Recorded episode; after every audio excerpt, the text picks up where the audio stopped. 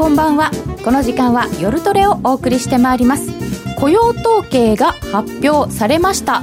ドル円現在112円63銭から65銭ぐらい。112円70銭台まで。ドルちょっと買われております。アメリカ雇用統計の発表が行われておりましてドルがちょっと買われましたがそんなに大きく動いてはいないかな。こないで。ややです。やや。行ってこないで。さてえー、と結果がまだ私の手元で。あ分かった、えー、アメリカ非農業部門の雇用者数が21.1万人の増加、うん、予想よりちょっといい。失業率4.4%おおひどい。4.6予想だったと思いますね。なんでそんなに？前回4.5だったと思いますが、はい、えー、詳しいことはここから見ていきたいと思います。改めまして夜トレ今日の担当は金内彩子です。今日も夜トレは FX 投資家を応援していきますよ。本日のゴールデンウィーク中なのにスタジオに来てくれているのは高野康則さん。こんばんはよろしくお願いします。そしてノーディー。よろしくお願いします。よろしくお願いいたしますえー、アメリカ雇用統計4月の非農業部門雇用者数は21万1000人の増加。予想よりちょっと良い数字が出ております、えー、112円の70銭台まであって戻ってきて112円の53銭近辺とあらこれではまた行ってこいではないかというような感じでございますが、うん、皆様からのツイッターでのご意見ご質問随時受け付けております。みんなと一緒にトレード戦略を練りましょう。それでは今夜も夜トレ進めてまいりましょう。ではこの後もじっくり高野さんに伺っていきます。この番組は真面目に FX FX プライム by GMO の提供でお送りいたします。さて失業率が4.4%とだいぶ、えー、低く出ておりますえー、気持ち悪いですね、アメリカで4.4なんて。完全雇用もいいところ大丈夫ですかっていうぐらい。U6、アンダー 6? も8.6に下がってますかね。ただ、あれですね、ノンファームは、まあ、ほぼ予想通りですね、先月が7万9000に、あのあれ改定、下方修正されてるので、えー、9.8から7.9、うん、はい、さらに悪くなっている。で、その分、今月が予想よりちょっと澄んだところを持ってきたみたいになっちゃいましたね。へえー、なんか面白い。でも21.1っていうのはそれだけで見てもそんなになんかあんまり変わんないって感じですかねまあまあ巡航速度本来このぐらいまあでもここもこの後に及んで巡航速度が出るっていうのもすごいですよね。そうです、ね、だからなんか9回で120キロ投げてるピッチャーがまだ150キロ出るみたいな感じで。ああすっごい強いですね そう聞くと。大丈夫かなっていう。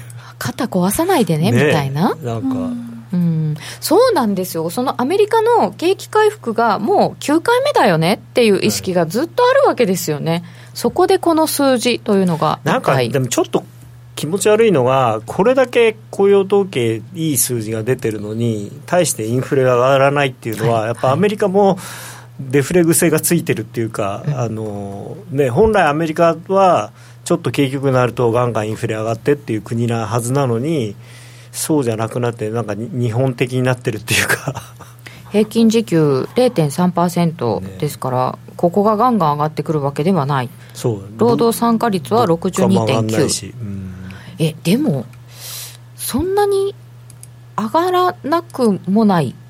2%に近づいてはいる。近づいてはいますけどだってもう、はい、こう歴史的に見てもものすごく雇用の状況い。いわけなので、はい。まあ、例えば3%とか、うん、あの PC コアがなってもおかしくないぐらいだと思うんですよね。ああ、うん、そうですね。従来の本来のアメリカのアメリカ人のそのなんていうかこうフロンティアスピリットあふれるアメリカ人たちであれば、うん、もうこんなに景気いいんだからもっと借金してもっと物買わなきゃってそこが変わってきてるんですか？そうそうそうなんかねアメリカも装飾化してる。っていう、うん、日本人ほどじゃないですけど。若者が自宅にいて親と一緒に暮らしてるし。オタクな感じでねなんかだから物を欲しがらないっていうか昔。あそうですよね。8リッターの V8 の車買わないでとか。小売りあんまりよくないですしね。ねなんかだからだんだん世界中やっぱりこうミレニアル世代の人はこう、うん、物にあふれたところで育ってるから、もう物に対するあんまり欲求がないんですかね。かね。我々ぐらいちょっと物が足りなかったり新しいものがどんどん出てきて、ああ今度はあれが欲しいあれが欲しいとかって思ってたのとちょっとだから多分違う。なんかこうですね。子供も子供あの赤ちゃんのうちから愛情たっぷりたっぷり育あの注いで育てると、なんかわがままも言いづらいみたいな 言い伝えみたいなのありますよね まあ言い伝えみたいなもんだと思うんですけど。なんか生まれた頃からこうスマホがあるような世代はなんか？ものすごくスマホが欲しいと思ったりしないんだと思うんですよね。あるのが当たり前だからですかね、ノンビーなんかだとスマホぐらいでしょ？子供の時になくて今あるものって。うそうですねなんか多分パソコンとかはありましねたもんね僕らなんてそれこそ、ねカラーテレビもなかったし電子レンジもなかったし。ああ あのなんていうかあんな扉がいいくつもあるような冷蔵庫もなかったし、そうですね。そうですよ。何冷蔵庫何にもなかったです箱だったんですよね。そう扉1枚しかなかったし。うん。あの冷凍庫なんか中内側のパコンってそんなでした？旅館にあるみたいな。氷が入ってたわけではないですね。氷はだからこうこう氷製氷機に入れて水入れると氷になるみたいなうん。今はだって新卒の子たちとかがあのパカパカしてた携帯を知らない時代の子とかですもん。知らないか。見せてやるぞってうちにまだあるぞ使えるやつがみたいな。まあ、知らなくはないか。でも使ったことない。知らない、スマホしか使ったことない。知らないわあスマホしか使ったことがない。人一応知ってがここにも。ました。はいよかった。僕僕えー携帯電話がない時代知ってるぞみたいな。け 携帯がなかったよねっていう話をこの間していて。うーんねえ。雇用を諦めてる人がまだまだ戻ってきてないのかな、うん、その辺どうなんでしょうね。いやそうでもないんですよね。だからあのただうん雇用を諦めている人が戻ってこないってどういうあっていうのはだからもう就職活動長年長くやってて結局見つからなくてもう諦めちゃってる人。ああなるほど。それもでもねアメリカはそんなに日本は実はそういうのは結構隠れ失業者みたいな人多いんですけどね。実は本当だったら、えーフルタイムで働きたいとかこういう仕事したいけれどもそれが就職活動をしないと失業率にカウントされないので。それ変な話なんですよね。そうですね。まあでも確かにその労働人口っていうのをどうやって計算するかっていうとやっぱり一応働きたいっていう意思表示をしてる人をうん。数える、じゃないと、ううん。んじゃないとっていうことなんですね。ほもう自主的に働きたくないっていう人まで労働人口でもこれからはでもそれもありかなと思うんですけどねそうですね。あとなんかろ労働人口はね何でしたっけ？あの65歳までっていうのも変えなきゃいけないんじゃないかと。はいそう思います、ね。うん、労働人口ってえ15から65とかでしたっけ、ね。だからそれを例えば20歳から70歳とかにしないと実態にそぐわないような気うがする、ん、何歳からは難しいですね。難しいですね。でもほら大学無償化とかみんな今言ってますからね、うん。僕はそそれはあんまり必ずしも賛成じゃないですけど、ね。もし無償化にするんだったら限りなく100%に近くなるんでしょうからうん。ただだったらそれは行きますよねみんなね。そうですよね、うん。昔黒電話を使っていたよ。時代が時代ならメタルテープに夜トレ録音してた。私はまだ二つ折り携帯です。メタルテープアメリカでそういう人はどうやって暮らしてるんですか？アメリカも結構あのフードスタンプとかねそういうのもちゃんとあるしあ。とはなんていうのかな、まあ、教会に行くとご飯食べれるみたいあああちらはそういうね。な、ううん。ーん CD も中学入ってからだ。ああそうね。そうね。CD なんてお大人になってからではないけどレコー大学ドですね。生ぐらいだな。レコードでしたね、はい子供の人口ピークの半分らしいですね。そうなんですよ子供の日でねなんかそういう話いっぱい出てましたよね。だからもうね大学なんて本当に全無償化にしないときなんていうのか大学が潰れちゃうっていう。うん。定員割れ平気であだ結構3円に乗りそうかなみたいななんか行ってこいになっちゃったかなと思ってたんですけど、ユーロがす39分33秒、えっ、と、えー10分後予想を押してみましたが、30分の時に112円あダ39銭だったんですが今112円37銭。まあ、行ってこいでしょう、はい。これ、横ばい。し。かしユーロがすごい。ユーロドルがすごい。これどうしたんですか？ユーロ円どうしたんでしょうね123円49銭で、ユーロドルが1.0988まで来ましたよ。えっ、と、昨日の高値を一応抜いてる状況。ユーロは？何？何かあった？なんなんかあったんですかね。10年債一応一旦上がって、うん？雇用統計の後だよねこれね。まあ、雇用統計の後にでもユーロは明確に上がってますよね、うん。何なんだろうなこれ。すごいな、まあ、ちょっとでもリスクオンっていうほど円ドル円が売られてるわけではないしな。まあでも円安ですよね。ユーロ円とかみんな上がってるし、ドル円以外は、そうですよね。うん。えー、まあ、この数字は非常にいい数字ではあるとは思います、はい、だから、まあ、原油もそんなに下がらないだろうし、まあ、黒線しっかりっていうのがドルインデックスで98.7うん。うーん。あんまりね黒線上がるの嬉しくないんですけどね。あれですよね。高野さんは。個人的な。個人的な。事情があって、はい僕あの輸入企業型なんで。うんでも本当ですね。ユーロがね上がってますよね。ドル円はちょっと上値が重いような感じがしないでもないですが112円の33銭になってきましたね。ということですが改めて今回の結果を振り返ってみますと非農業部門雇用者数が21万1000人の増加と予想よりちょっといいようですが前の月が7.9万人に下方修正さらに失業率は4.4%とお低下いたしました。平均時給0.3%で前月0.2%よりはちょっといいですが予想通りという結果でございます。でざっと見た感じだとなんかパートタイムの人はい。が随分減ったりしてるんで、まあ、確かにいいことはいいんじゃないですかね。はい。だから問題はこれがだからインフレにどうどうつながってくるかっていうことではいあの雇用がいいのはもう本当に先刻ご承知という。うん、これだけでは決まりませんよっていう、ん。でこの間も、あのーちょっとテレビでやってたんですけどやっぱりあのいわゆるラストベルトのはい。あの鉄鋼の人が言ってたのがそのトランプ大統領の前というか要するにあの大タイトル選挙の前と今でそのくず鉄の値段がものすごい上がってるらしいんですよ。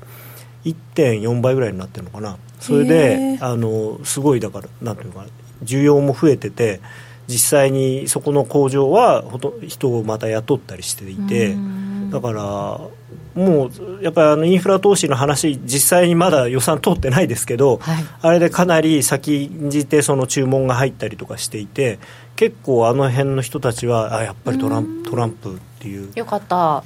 まあ投票した人の95%から98%はあのなんてやっぱり入れてよかったっていうふうに答えてアンケートでも答えてるんでやっぱり日本の今報道で我々が感じてるのとだいぶ違うそうなんですね。うん。うんお仕事増えてるんですね。増えてるみたいな。だからまあ実際これだけね雇用統計の数字いいですしね。うーん。ただなんかそんなに鉄鋼需要盛り上がるんですか？こアメリカ国内で何でしたっけあ作るんですかの例のっていう。パイプライン、はい。パイプライン作るの鉄は全部アメリカの鉄でやれっていうふうな一応大統領になってますからねまあその辺はすごいなと思いますよ。それができるかどうかわかんないけど。さてそのトランプさん100日も経ったんですけどはい。その辺はどうでしたか？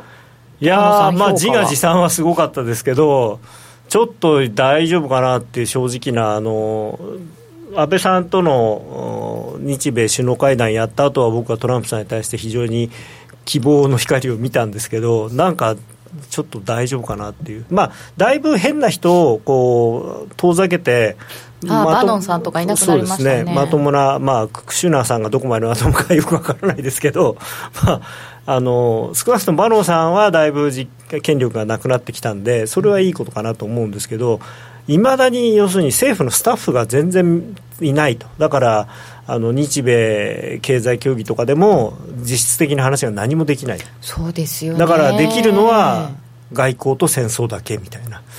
うん。外交で点稼がないと、あまあでもちょっといろいろ通りましたよね。議会を。はい。はい。ああのオバマケアが、ね、下院通りましたからね、うん。上院がなんか反対してるみたいですけど、まああの4秒差ですけどね、うん。まあまあ、でもいいんですよ、やっぱり通るか通らないかっていうのは大問題ですから、それは大大事ですよ。あとドット・フランク法の見直しも可決しました、ね。うん、だからずいぶん動き出したのは動き出したんですよ。だからあの、ライアンさん下院のはい。がだいぶ頑張ったんじゃないですかね、議長さん。議長さうん。んあの人はもともとあの共和党のキーマンなんでで、あの選挙中はね、散々なこと言ってましたね、トランプなんてって言ってたと思いますけど、でトランプはトランプでね、ライアンはもうあのフェイクだみたいなこと言ってましたけど、まあ今、仲良くやってるんで。あの一回通らなかった時に、ツイッターでトランプさんが、フォックス見てごらんって言って、フォックス見たら、ライアンさんのことを批判して、やめるべきだって言ってる映像が流れてて、まさかこのままやめさせられちゃうんじゃって思ったら、まあ、それは無理でしょ。う、だって、うん、うん、それはとあの大統領がどうこうできるもんじゃないから、党の。しかも共和党と喧嘩することになっちゃいますよね、うん、それはまずい、一応、共和党の大統領ですからね。というような状況になっているのですが、えー、今日は高野さんがとても気になっているのは、原油の急落。そうなんですよね。まああの原油っていうのは非常に不思議なものでして、あのまあ、一時的一義的にはまあコモディティですよね。原油っていうものがあるわけですから、うん、商品。あのいやコモディティですよ。ですよね、はい、あのこれはだからコモディティなんですけどでも、はい、ちょっとね金融商品的な側面もあるんですよね。なっちゃいましたよね、はい、でそれがあのまあ金、金とかと同じような感じで、もともとは原油が上がったり、金が上がったりっていうのは、えー、原油とか金っていうのはドル建てなので、えー、反対にドルが下がる。で原油とか金が下がるっていうのはドルが上がるっていうことを示す場合が本来は多いんですけどところがその50ドルを切れた、あのー、切れるってくると原油っていうのは、途端になんとかリスク指標になっちゃって原油が下がってるっていうことはリスク回避だ。原油がも上がるとリスクオンだっていうことになるんですよね。だからちょっとあの特に円に関しては完全にあの本来は逆に逆相関のはずなのに正の相関になってしまって原油安イコールドル円安みたいな形になっちゃう。でもう昨日一昨日は典型的にそういう動きで。まあ、あの一昨日ちょっと戻して、昨日ドーンと下がって、まあ昨日のしかも昨日の欧州時間はちょっと上がってたんですよね、はい、で株も上がってたんで、少しドル円も上がって、でニューヨーク時間に入って、特段なんていうニュースはなかったんですけど47ドル切れた途端にストップロスが爆発してドカーンと下がってで株も日経平均なんかも一緒になってドーンと下がっちゃいましたし、うん、であのドル円も下がると。でただあの本当に新しいニュース何にもないんですよね、まあ、在庫統計の数字なんかも確かによくないんですけど、まあ、別にそのずっとですよね。そう今急になったわけじゃないしで意外と減産はちゃんとやってるしその OPEC 全体で見ると減産はちゃんと目標達成してるんですよね、ただ、実はサウジアラビアが一人で無理やりつじつまわせてるだけで、他の国は結構あの約束守ってるとこどこもなかったりするんですけどね、でもサウジがだからそれだけちゃんとやってるっていうのは、ちょっと予想外のことではあるんですけどね、だからやっぱりその原油が下がったことに対して、一番危機感を持ってたのがサウジだったっていう、でも、きついんでしょうね。でも結局はサウジだけ減産して、目標以上に減産してて、他の国は勝手に増やしてるっていう、結構、馬場を引かされてるんですよね、だからといって、サウジがじゃあ、ここで逆ギレして、じゃあ、俺もいっぱい作作っちゃうよっていうと、多分ね、30ドル台とかになっちゃうんで、サウジは。今回きっとね、しくったなと思ってると思うんですよでまたアメリカのシェールがまたガンガンガンガン増えてるじゃないですか。これもね、難しくて、結局、シェールのリグとかっていうのも、動かし出したら、下がったからじゃあやめるっていうわけにもいかないじゃないですか、ある程度の期間は、その戻すのにも時間かかるし、やめるのにも時間かかるんで、やっぱり相場見ながらやるようなもんじゃ本来はないんですよね、そうですよね。50ドル超えたら出します、50ドル割れたらやめますとかって、そんな簡単にできる金融商品じゃないんで、そこは。そうですね、うん、採算レートってどれぐらいなんですかっていただいてるんですけど。今、だいぶ下がったとは言われてるんですけど、まあまあ、幅があるらしいですよね。もちろん、もちろん、シェールでもやっぱりその、なんていうかな、もともとすごく質のいいシェール、うん、あの、勝手にどんどんどんどん湧き出てきて、しかも不純物が少ないところと、うん、やっぱ無理やりこう、なんかいろいろ注入しないと出てこないところもあるんで、まあ、うん、でも平均的に見ると50ドル台半ばとかぐらいだと、多分アメリカのシェールは商売になると。原油だけじゃなくて、銅なんかも急落したから、投機筋、利益確定したのかな、そうなんですよね、鉄鉱石、ストップ安とかしてましたよ。あこれねだから原油とかは利益確定じゃないと思いますね。うん。損切らされてると思います。あ損切らされてる、あ利益確定ではなくてね、うん、あはああ中国の製造業の PMI がちょっと悪かったじゃないですか、はい、この辺とかってあんまり気にしてないですか？うん。まああの続けばっていうことだと思うんですよね。あの後でお話ししますけど貿易収支の数字なんかでも単月の数字であんまりギャーギャー言われても困るんですよね。そうですね、はい、で、まあ、まずもう一つ中国の数字っていうのがどこまで信用していいのかっていうその 確かに。やっぱりそのなんですか幹部の入れ替えとかの時期もあるんで、ちょっと発射台低くしといて、夏、ぐわっといい数字出すとかっていうのも考えられるし、秋ですもんね、そうなんだ。秋なんで、だからそれまでにちょっとこうバッファー作っといて、よよさげに見せるとか、うん、なんかよくわかんないですけど中、中国の数字はだからね、どこまで本当に信用するのかっていう、まあ、確かに。中国はその問題が必ずあります。そう。するとこの原油急落の影響っていうのはこの先はどうですか？であのまあ先ほど申し上げて在庫統計なんかは、まあ、それあの強い数字ではないですけど、別にその予想外に弱いわけでもなかったですし、でその47.1ドルっていうその、まあ、今年の安値、3回、そこ3月に3回やって抜けなかったところを昨日抜いたんですよね、でそれがなぜ抜けたのかよくわからないんですけど、その後の動きが完全にストップロスがストップロスを呼ぶっていう展開だと思うんですよ。で今日もあの43.7ドルまで東京時間下がりましたけど、うん、もうこの辺は完全に行き過ぎじゃないかなと僕は思うんですよね。うん、なのであのポジションが人当たりなんていうのかな、その短期のロングが切れれば、少し落ち着いて、うん、まあ、50ドル抜けるかどうかは分かんないですけど、また40ドル台後半には戻ると思うので、そうすると、そのこのドル原油が急落して、まあ、あと他のコミュニティが急落して、リスクオフになって円が買われてっていうのは、もう一旦終わるかなと。短期のショートですか？いやだからロングを持ってたのが投げさせられたっていう形だから、はい、まあ、それがね、まあ、終わり、それが終われば、一巡すればもう終わり。で、今日その東京時間にまたどんと下がったやつで、結構一巡しちゃったんじゃないのかなと、相場的には。はい、はい、ということで、ちょっと気になる原油価格の急落は、まあ、一応この先も見ておきたいなと。なんかでもね、相場で相場を予想するっていうのは、すごく なんか、うん、あの難しいんですけど、ね、そうですね、はい、どっちが先なんだろうなとか。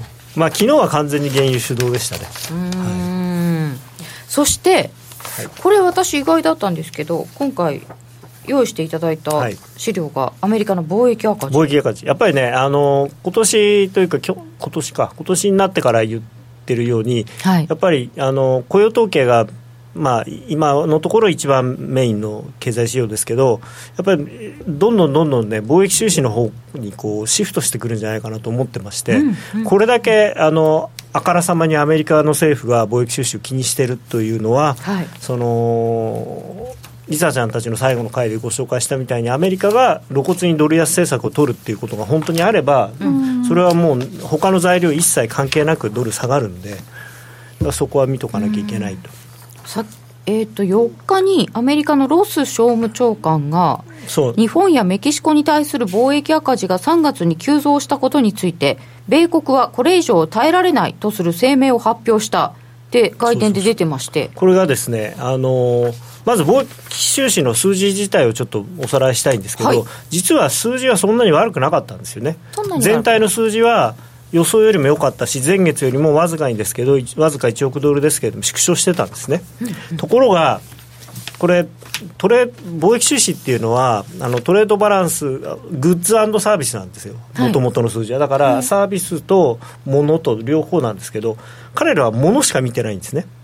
で物の対日の赤字が実は前月比55%増だったんですよで、はい、2月があの46.7億ドルだったのが、3月は72.4億ドルとなって、すごい増えてた、でしかも自動車関連だけで51億ドルの赤字というすごい数字で、これ、実は、えーと、リーマンショック前の一番アメリカの経験良かった時の数字以来なんですよね。えー、だ確かに、ものの数字だけ見るとすごい。でただ、単月の数字ですから、さっきも言ったみたいに、特にものの貿易収支なんていうのは、要するに船が入ってきてどんと荷上げされたりすればそそこでどんと計上されちゃうわけだから、ね、ものすごく月による差が大きいんですよね。で2月なんていうのはましてや日にちが少ないわけじゃないですか、うん、でそれとでしかも2月はもしかしたら寒かったりしてそういう荷上げが遅れたりとかっていうのもあったかもしれないしそういうのとね単純に数字で比べられても困るんですけどこれが実はそのあれなんですよ。あのアメリカの商務省の、はいえっと、ニュースのページの一番最初に出てる。んです、うん、メキシコでメキシコと日本のに対する貿易赤字は増えてると。しかもこれはサステナブルな数字ではないと。おお、うん、そういうメキシコジャパンだ名指しで。でこれをだからロスさんは言ってるんですけどこれだから商務省としてこういうことを言ってるんですよ、ね、名指しされたっていうのはちょっと気になることではないのもちろん気になる。でしかも実はあの中対中国の貿易赤字もあの、まあ、日本ほどではないですけど増えてるんですよね。なのに中国は一応免除されてるというか。免除？やっぱあの対北の問題があるのでバーターというか。だからそれは言わんでくれと。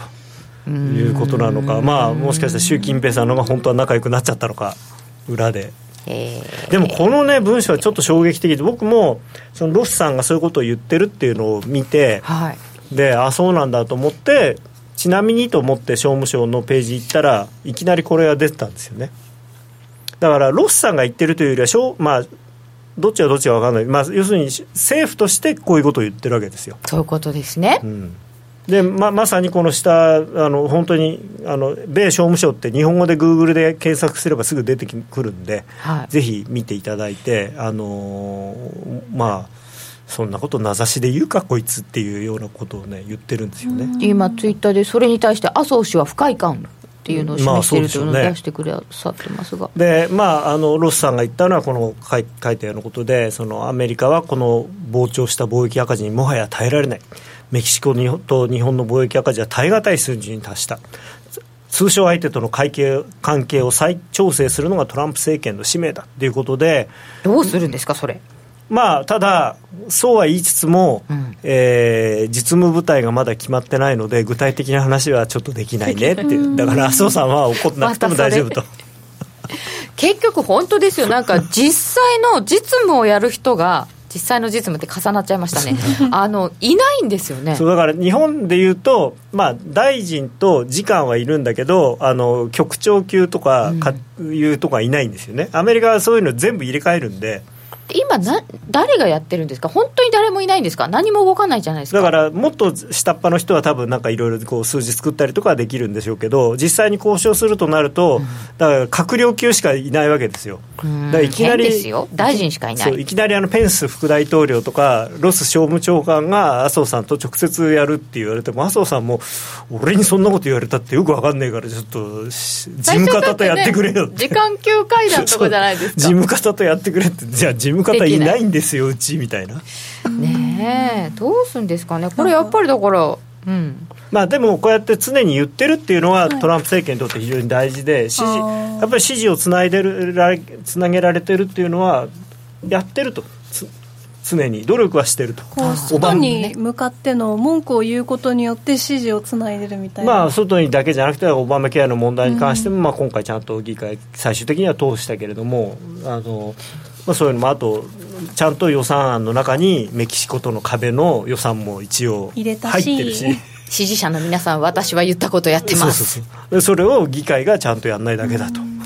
さて、えー、ちょっと日本にとっては心配な状況でございますが、もう一つ気になるのが FOMC でございました。はい、もう本当にこれいっぱいあってね、2位、3で行われました FOMC で、えー、東京市場はまだこれを消化はしておりません、ね、はい。まあ、あの結果としては予想通りということで、据え置き、でまあ、あのただ、声明は結構強気で、えー、労働市場は引き締まり続けていると。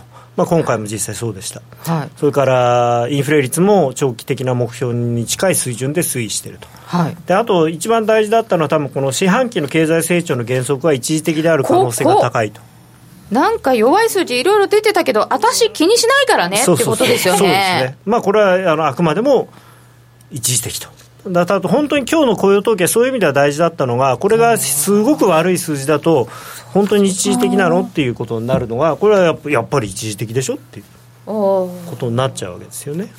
そうですか、はいでまあ、経済状況は FF 金利の緩やかな引き上げを正当化する形で進むと予測ということで、まあ、6月にはややりますせっていう感じの特別何かない限りは6月には利上げしますよっていう感じのメッセージですよね。今日の雇用統計もこの数字で、まあ、平均時給が前月比0.3ですけど前年比だと2.5に下がっちゃってるんですけど、まあ、でも、まあ、これは一時的と。まあ、6月で戻れば問題ないと結構もう織り込んでるんですよね6月利上げは。結構ですね。80%ぐらい織り込んでるかもしれないですね。だからそういう意味では、あんまりあのポジティブ サプライズは起き起これないような感じになっちゃってますね、うん、でも6月と、あともう1回だよねっていうのを織り込むと、104円ぐらいになるっていう計算を読んだんですけど、あ2回だと。114円だ。114円ぐらい、うん、まあそんなもんかもしれないですね。あ今、112円の58銭ぐらいです、うん、ちょっと上がってきました、まあ、下がるような数字じゃないですよね、さっきの数字、ただまあユーロに引っ張られたんだと思いますけど。とこの FOMC は結構強気だよっていうことでよろしいですか？うん、あのー、もっと普通のイエレンさんだともっとネガティブな言葉が並ぶっていうか、うん、そうですね。優しいですよね。慎重慎重慎重、うん、もうだからもう何があっても大丈夫なようにっていうふうに伏線張りまくるじゃないですか、でそれ意外に今回伏線がなかったんで、割とストレートに大丈夫じゃない？っていう感じ。また今日今晩ですか？この後？すんごいいっぱい皆さん喋りますよね。そうですね。もうまあだってあのブラックアウト期間抜けて今稼ぎ時ですからね。喋んないと。講演会。ただじゃないですから。そうですね。いろいろやらないと。いろいろやらないと、給料安いんでね。あの FOMC の人とか。あのジャネットの FRB だと高派生命も説得力ある強い信用力。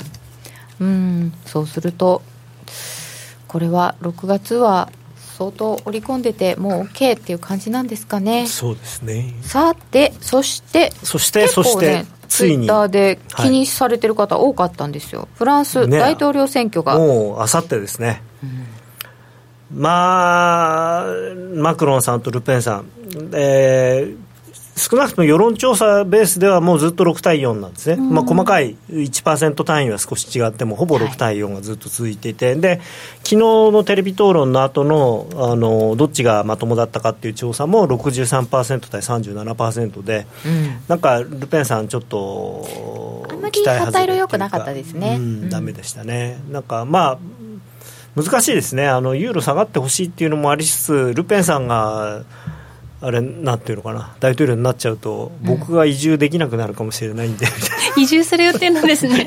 移民政策で排除されちゃいそう。でもなんか言ってること変わってきて大統領にやっぱりなりたいんですか？そんなに移民排斥しないよとかスカート履いたり、はい、いろんなことしてますよね、はい、まああの多分彼女も次に対次 4, 4年後に対する布石なんだと思います、うん、やっぱり今回は多分勝てないだろうとでも、ここまで来たんだ。あと一歩。自分でもおっしゃってたよあと10ポイントだと。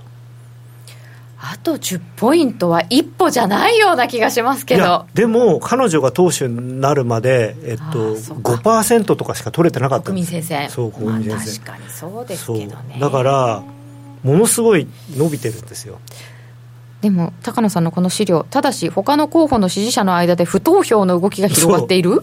そうなんです、あの何ですか、これ？なんか、フィヨンさんとか、あともう一人、誰でしたっけ、えー、名前が出てこなかった。誰でしたっけ？誰でしたっけ？え？マクロンさん、ルペンさん、フィヨンさん、もう一人、誰でしたっけ、もう一人？有力な人、なんとかさん。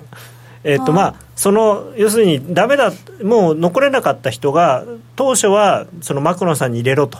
いうふうに言って、あとオランドさんなんかも言ってるわけですよ、ルペン、とにかくルペンにならないように、誰でもいいから相手に入れろと、ねうん、ところがその、まあ、だからそういう人も含めて6対4なんですよね。うん。うん、でところが、その他の候補の支持者イコールマクロンに投票するであろう人たちがか、はい、もうこれ、投票してもしょうがないよと。うん、これどっちがなってもねあのダメだめだからって言ってあんまり投票し投票率がねすごくこう低い。低いっていうかねなんかだから投票するのやめようっていう運動になっちゃってるんですよ。でそうなるとルペンさんは多分減らないんですよね。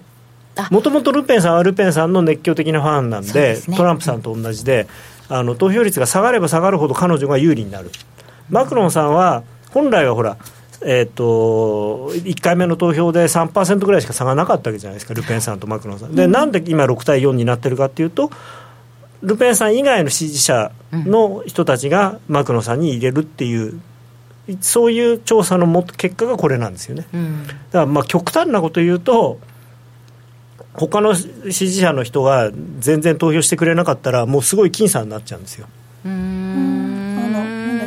それはそれで怪しい。アモンさんとかがあれですよね、ルペンさんならないようにって言って、あのマクロンさんに入れるようにっていうふうに公式に指示とかをしてるんだけどそういうのがなんかあんまり効かなくなってきつつあってで今回はだからそれでもマクロンさんになるにしても例えばもう6対4じゃなくて52%対48%とかに万が一なった場合にやっぱり次のあの地方選挙とかにも影響するでしょうし、やっぱり国民先生っていうもの自体がもう全く今と違う価値観の政党になってしまう可能性があるんですよね。あなるほどね。この後議会選挙とかもあるんですそうですねそういえばあのルペンさんが離党するっていうのはどういう ああれはだから一応国民戦線の党首という立場だと、はい、国民戦線の利益を代表するみたいに思われるのは嫌だと、はい、私はフランス国民の代表になるんだと。フランス国民全体のことを考えますと。だからすごいねものすごい選挙を勝ちたがってますよね。ね。うんそこまでやるか的な感じがちょっとしますけど、うん、そうするとこれはまあ波乱はないかなと、大体見られている、はい、でも、えー、今教えてもらいましたけど25%の人がフランス人決めてない。そうなんです。決めてないって人も多いんですよね、だからどうするんですかね。あの不投票の動きが広がってさらにその決まってないっていう人がこの2日間で何かがあってルペンさんの方にぐっと流れると、うんまさかまさかのまさかになる可能性は、まあ、まだなくはない。ここのところね、まさかが一応起きずに来てますので、またちょっとね、安心しちゃうと、去年のような。まあ、今回でもね、その1回目の投票が比較的世論調査通りだったんで、あそうそうそうそう、うん、その辺はだから、フランス人は意外と世論調査に素直に答えてるっていう。マクロンさん、ルペンさん、フィヨンさん、メランションさん。メランションだ、メランション、メランション。メランションさんがね、非常に怖かったんですけど、第1回で敗れてくれて、助かりましたが。敗れてくれて。はい。まあ、メランションさんもね、あの反ユーロの人なんで、ね、だってルペン対メランションになるのが一番怖いって言われてたわけで。そうなったらもうだって選挙やる前からもう EU 脱退みたいな。でもマクロンさんに決まったとして安泰なんですかユーロ？いやではないと思います。まあ一回変われると思います少しは、うん、ただ少しね。ただマクロンさんっていう人はどういう人なのかよく分かんないんですよね。政策分かんないんですよ、ね、だって政治家じゃないですから。政政治家やったことないんですから、まともあの一回なんとか大臣、ね、なんとか大臣はやりましたけど、うん、要するにあの選挙で選ばれた人ではなかったんで、うんうんうんでじゃあ何者かっていうと要はインベストメントバンクの人なので、うん、だからまあルペンさんも言ってますね。あいつは金のことしか考えてないと、うん、でもし彼が勝ったらあのディーリングルームみたいな国になっちゃうとみんな自分の利益だけを追求するようなそんな国になっていいのかみたいな。ああそれもまた極端ですがね。まあまあでもマクロンさんはそういう世界で成功した人なんで若くして。そそんなことを言ったら アメリカのあのゴールドマン・サックス軍団をどうするっていう感じですよ ディーリングルームじゃないか全くみたいな。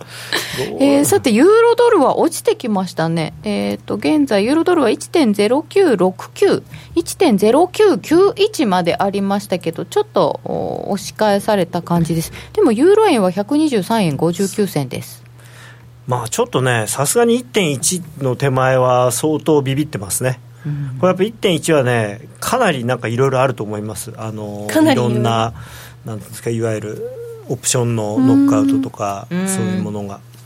だからね、もう完全にいわゆる防戦売りが出てる感じなので、まあこれ1.1ついたら逆に跳ねますよね。ああ、なるほどね。普通に考えれば。面白そう。だからあまり、あの、おすすめはあの会社的にはしたくないですけど1.1抜けたところにストップロス入れとくと面白いかもしれないですね。うん、ね、はい、ちょっといろいろ危険はありますが、はい、ということでフランスの大統領選挙日曜日なので月曜日に反応ということにそうなんですまあ本当にね日本っていいいいとこにいるんだか悪いとこにいるんだかの勘弁してくださいよ。週末の選挙全部日本が背負うんですよね結局。ねえ。だからドドイツは日曜じゃないんですよねでもね。ああそうです、ね、助かりますよね、はい、でも本当にねこれ注意が必要なのは、はい、あの思い出していただきたいんですけどあのアメリカの大統領選挙の時は完全にあの東京時間だけ他と違う動き方しましたし。確かに、うん、であと、まあ、イギリスの時はちょっとねあの右往左往しましたけど、だから東京時間に出た例えば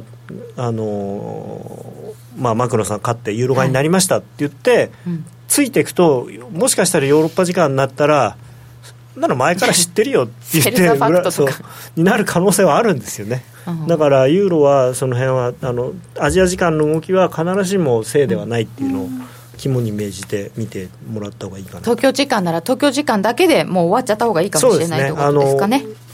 ヨーロッパ入ってきたらもうさっさと1回リグーと。ということでこの間のさまざまな情勢について伺ってまいりました。5月の相場展望はまた後ほどです。ではここでお知らせです。約定力で選ぶなら FX プライム by GMO。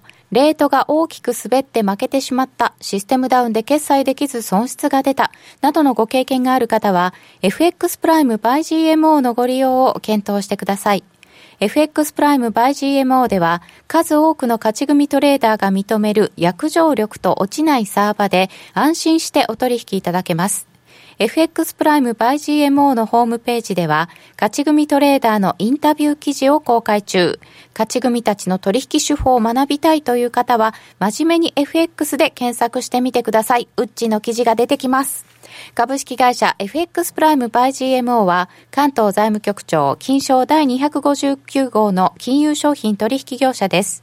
当社で取り扱う商品は価格の変動等により投資額以上の損失が発生することがあります。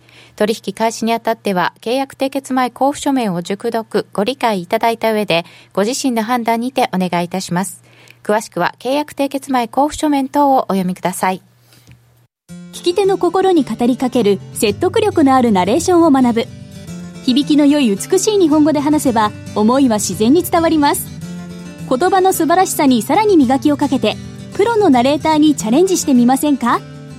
ラジオ日経 CM 番組ナレーターカレッジでは第55期6月生を募集中。スタジオでの無料体験レッスンにぜひ一度ご参加ください。お問い合わせはナレーターカレッジをインターネットで検索。ホームページからどうぞ。グローバルヘルスカフェ。途上国へ赴き医療システム全体の向上を目指すグローバルヘルス。番組ではマスターの明石医師とカフェの常連客が国際医療協力を取り巻く技術革新や経済の動きなどの新しい潮流について語り合います。放送は毎月第3火曜日午後5時30分から。どうぞお楽しみに。則の今夜はどっち？ここからは FX 取引を真面目にそしてもっと楽しむためのコーナーです。よろしくお願いいたします。よろしくお願いします。さてえーと、今夜はどっちと言われましても 一応10分先予想は行ってこいだったんですけど今夜はどうですか？まだ上がりますか、まあ、しっかりしてるんじゃないですかね。ドル円的には？はい、はい。えー、来週はこんだけ満載だった後に何が来るんですか？来週もでも結構指標はいろいろありあまあもちろんだからフランスの大統領選挙は最初にあって日曜日。はい。でその後まあ一応中国の貿易収支なんかも月曜日にございまして。一応ね貿易収支は相手があることなのでそうなんですよ。そんなに変な話にはならない。うんと思いたいですけどね。はい。まあ、あとドラギさんの講演が水曜日にあって、まあ、うんちょっとね ECB がどうなのかなっていうやっぱりいろんなブレグジットの話とかが揉めてるのでなんとなく今あんまり金利動かさ金利というか金融政策動かさないのかなっていう感じもしてきてるので、うん、そうなると、まあ、ただユーロ自体は非常に強いんですけどね。なんであんなに指標いっぱい強いんですかね。景気いいですよね、そうだからあの特にドイツなんかもなんかいろいろ細かいのを見ると内需がやっぱりいいみたいなんですよね。だからどうどうなん製造業あんまり。PMI とかもそう。何年ぶりじゃないですか？まあでもドイツは自動車会社すごい調子いいですからね,、ねなんちゃら4.0とかもね。いろいろ、はい。うん。なんかすごいあお欧州は本当景気いいんですよね。で、ね。まあイギリスからいっぱい金取れると思ってるっていうのもあるのかもしれないし。イギリスちょっとどうなんですかね。もうもうだから来月ですからね選挙まあまあ選挙は多分あのメイさんが勝つんだと思うんですよね、でけめだからますますメイさんが自由にフリーハンドで交渉ができるよっていう立場になってここから本格的にガチンコでだから交渉に入る、入ってもうき、まあ、い今でもすでにあの結構欧州ドン引きですからあのえー、っていう感じになってるじゃないですか。ね。そんなことほん本当に言うの？あなたみたいな宇宙人に見えるとか言われてますよね。なんかでもね、メイさんはメイさんでやっぱり、すやっぱ鉄の女21世紀版だけあって、すごいですよね、やっぱりイギリスの代表で、その実際どっちに投票したか知らないけど、まあ、今この時期に自分は、えー首相になったんだからって言って、もう思いっきりイギリスの、なんていうのかな、イギリスの主張をこう押し出してますよね。先見を背負いましたっていうこうでもそうするとドラギさんちょっとテーパリングとかってっていうの言ってはる、言いづらいですよね。言いづらい、うん、やっぱりそのイギリスとうまく交渉がいかないとやっぱり経済にマイナスの影響が出ますから当然。それをだからなんていうのかな。こう増幅しないように金融は緩和的であった方がまあいいという判断になりかねないんですよね。そうですよねでも一部でちょっと住宅バブルだよとか聞こえてきてるんですけど。それはだからあれもあるんじゃないですか。イギリスから人がいっぱい来るぞっていう例えばパリとかフランクフルトとかだとそういうあとはそのまあその中国とかロシアの人でイギリスに行ってた人がこっちにシフトしてきてるっていう可能性もあるんで。だからある程度その住宅バブルっていうのは理由も多分あるんですよね。そうですねロンドンがだからやっぱり EU じゃなくなることによるそのマイナスっていうか。人が移動するわけですねそこでね。そうですそうです。でそれがだからイギリスの人が必ずしも移動するわけではなくてうん。イギリロンドンという国際都市にいっぱいいる中東だロシアだ中国だのビリオネアの人たちがこっちに来ると。そうするとその例えばパリなんかの要するに10億円とか50億円のマンションが売れるとかっていう話になるんじゃないですかね。うーんなるほど。10億円とか50億円とかのマンション。そうそうニューヨークとかねパリとかロンドンとかって最近すごいマンションの一部屋がだから20億円とかね。マンションの一部屋の値段なんですか？恐ろしいワンフロアとか。ワンフロアとかね、うんさてそんな中であと、えーダドリさんが、はい。まあ、あの講演をするので、ですね。まあ、この辺りで来週、まあまあ他にもいっぱい話する人いるんですけど僕が一番大事だと思ったんでダドリさんだけ残したんですけど、11日。はい。まあ、ここでやっぱり6月の売り上げについての何か示唆というかですね、まあ、ないと困るなっていう感じですかね。全くそんな素振りがないとえ違うの？っていうことになるんで。月の話ちょっとしてねっていう、うん、してねっていう感じですかね。ダドリーさんがやっぱり話してくれるのが大事。そうですね、ダドリーさん、まあ、やっぱりイエレンさん、ダドリーさん、それからあのフィッシャーさん。この3人、あの3トップなんでね、うん。まあ、3トップというか、トップトップ下2人みたいな、トップが1人でトップ下2人みたいな。ニューヨー、ク連銀はちょっと特別な。ともうニューヨーク連銀はもう完全に特別ですからね。そしてそのイギリスがインフレ報告とそうかも出します。まあ、あのいわゆるスーパーサーズデーなんで、えー、と MPC をやって発表をしてインフレ報告出して議事録も公表してけ記者記者会見と、ねえ。まあ、これもでも不確定要素が多すぎて動けないですよね多分ね。でもなんか一応片付いたらなんでしょうけど、利上げ方向だまあよみまあでたいな、イギリスも景気いいですからね。これあのまあ、だいぶ戻ったとはいえ、やっぱりあの去年の6月っていうか、去年の今ぐらいに比べれば、だいぶポンドが下がってますから、やっぱりあのポンド自体も景気はいい、だからこのまんまずっと交渉してればいいのにっていう。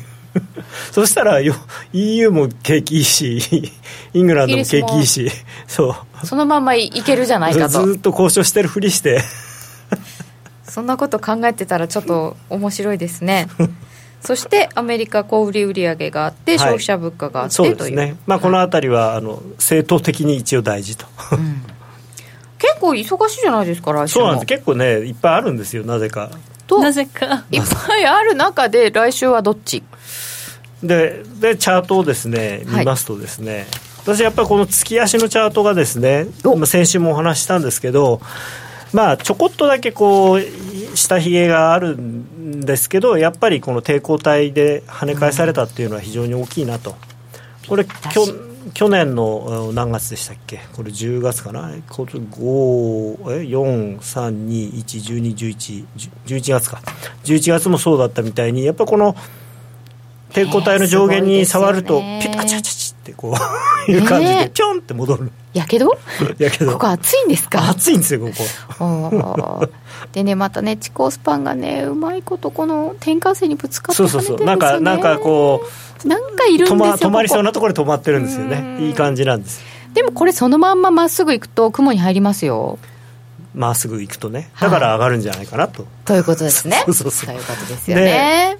えー、週足のチャートなんか見るとまあ週足のチャート見るとねまだこうはい。ただただ単にこう下落トレンドが続行じゃんみたいな感じではあるんですけどこれもまあなんだかんだ言って抵抗体の中入って基準線も割り込んでさらに下がるのかと思いきやあっさり戻ってきているので、これはまあ今週来週再来週ぐらいでもしかしたらこの上のレジスタンスラインを抜けていくかなっていう光線引かれちゃうとなんか綺麗に下落チャンネルなんですけど。けどなんか抜けそうな雰囲気に見えません？この線を抜けてきたらちょっといいかなそうですね。抜けてくるともう115円と。ははえ上あるとしたら5までですか？5ぐらい？115円とりあえずぐらい115、6円でしょうね。一旦は。一旦は。一旦は。で実際に利上げがあってから118円とか、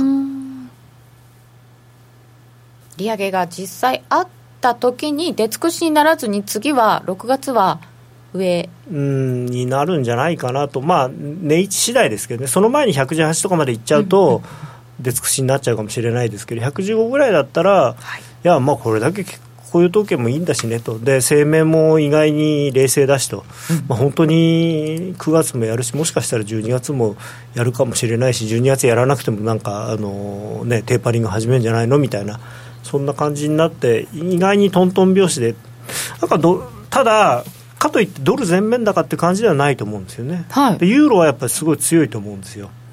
だからなんかね最悪のパターンなんですね僕個人的にはね。ねなんで最悪ですか？ユーロ円がガンガン上がるっていう そこですか？そこです、個人的にはって言ったじゃないでですもかドル円はちょっと上を試すかなというイメそうージでですすかね。ね。あのなんか円売りの感じなんですよね。円売り。円売り。円安方向。円安方向。だって考えても見てくださいよっていうかあのユーロ円なんてすごいですよ、ユーロ円この上がりね方が。そうなんですよ。すっごい動いてる感じこのだからもうもうすぐこの12月の高値抜きそうですからね。本当ですよ、ね、今年に入ってだって114円まで下がってたのがもう10円も上がってるんですからね。この4月の半ばからの急戻しよっぽど傾いてたんですねって思ったんですけど。本当にそのフランスの選挙でルペンが勝つっていう可能性を相当織り込んでたんだなと思って。そんなに織り込みましたか？って思いました、ねえ。はい、ねえ。なんだけどこのねわずか2週2週間間でぐらい。10円も反発してるっていうのはすごいですよね。ねなんかこういう時ってついてって買うのが怖いけど結局ついていかないとトランプさんみたいトランプさんの時みたいになっちゃうから。うんだからもう冷やしとかであの、はい。直近高値抜けたら買うっていうのをやるしかないんですけど、まあ、下がんないんでね 全然。これだからどどうやってたんですか皆さん。こう時間足とかに落としてそのままあー上昇トレンドって乗れたんだったら乗ってるんですか？この窓開けた後、そうですね。そうですね。この窓は埋めないんですか？もう埋まらないでしょう。あ。のまあわかんない。忘れた頃に埋めるかもしれないですけど、うんうんこのシリーズではもうこのシリーズではもそう最初ね最初初日にだからボンと高寄りしてガーッと下がったんではい。ああと思いましたけどでも結局そこがなんていうかダブルボトムみたいになっちゃいましたからね119円ぐらいのとこが、うそうですね。3円ぐらい上って120円ぐらいでこれからもユーロ円って面白いんですか？ユーロ円はもう常に面白いですね。やっぱりあの世界最大の楽しい通貨ユーロドル。プラス日本人大好きドル円の掛け算ですから。あそっかそっかじゃあこれからもユーロ円でいくっていう手はあるわけですね。そうですね。そうユーロ円だからどれどんぐらいロングにしなきゃいけないんだろうって今迷ってるんですけど。どこまでいくんだ？ねでも買っとかないとこれ困りますよ僕。買っとかないと。9月にユーロ使う予定なんで。あそうですか。9月にお休みがありますよ高野さんの、はい、ということで。あそうドル円も108円台あたりからの戻し早いね。そうそう緩和継続と出口が見え始めたのさだからまっとうといえばまっとううん。ただドル円がねこうどうもふふん詰まりっていうとよくない言葉だ。いまいちこうスカッと上がらないのがやっぱり北朝鮮の問題がずっと尾を引いてるんですよね。でおとなしくなるかと思うとなんかやるじゃないですか。やりますね。失敗するくせにやるじゃないですか。わざと失敗かもしれませんしね。まあでもあれはどうもやっぱりアメリカのサイバー攻撃で失敗させられてるんじゃないかっていう話もあるんで、うん。まあ、そのね、うん、長期化ってなっちゃいましたよね、うん、ちょ本当にねまあアメリカはだいぶ引いてますけどね、うん、やらないよやらやる気はないよ別に。っていうふうに言ってるじゃないですか。もうだってアメリカが本気でやられちゃったらちょっと大変ですよ、うん、まあでもそれにしちゃねもうあの空母だ原船だ なんだいっぱい集まってきちゃってどうすんだよこれっていう。そう空母一隻だったらないらしいんですけどね、うん、なんてなんかにわか戦略なんとかか。そうそう。あの大丈夫です。あの今横須賀にいて、ええ、整備してるやつがもうすぐ終わるんでそうなんだ、まあ、やっぱりね、あの一番のリスクはトランプさんだと思いますよ、その時。まあ、大統領令すら出さなくても、電話一本でできますからね、ね行けっつって。怖えー、高野さんの今夜はどっちでした？それでは一旦 CM です。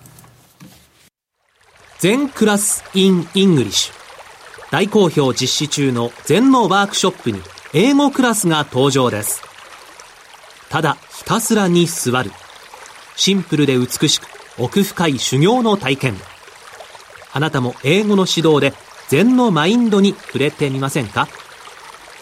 お申し込みお問い合わせは、ラジオ日経英語で全入門をインターネットで検索。ホームページからどうぞ。気になるレースが今すぐ聞ける。ラジオ日経のレース実況をナビダイヤルでお届けします。開催日のレースはライブで3ヶ月前までのレースは録音でいつでも聞けます。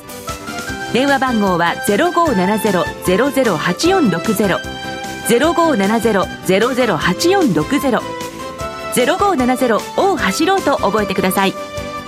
情報量無料かかるのは通話料のみ。ガイダンスに従ってご利用ください。さて、ラジオをお聞きの皆様とはそろそろお別れのお時間が近づいてまいりました。本日は雇用統計の発表がありまして、非農業部門雇用者数は21万1000人の増加と予想の19万人よりは多よ多かった良い数字でした。失業率4.4%に低下。えー、平均時給が前年比ですと2.5%とちょっと低めという数字で、最初行ってこいかなと思われましたが、現在1ドル112円56銭近辺、まあ、ちょっと上かな？ユーロ円123円53銭近辺となりました。えー、一言まとめていただくと、高野さんどうでしたか？いや、失業率はでもびっくりですね。ねえ、まだ下がるんですね。ねどこまで行くんでしょうね。そのうち日本と逆転したりして。アメリカもヨーロッパも指標強いなちょっと心配なのは、はい、これだけ失業率が低くなってしまうと本来のアメリカの経済のダイナミズムがなんか失われるんじゃないかなっていう。あの人的資源の流動性が高いっていうのがアメリカの一番の僕は強みだと思ってるんで。さっきの話もそうですけどアメリカもちょっと変わってきたかなという感じがします。それでは皆さんまた来週延長戦はお休みです。この番組は真面目に FXFX プライム by GMO の提供でお送りいたしました皆さんおやすみなさい。おやすみなさい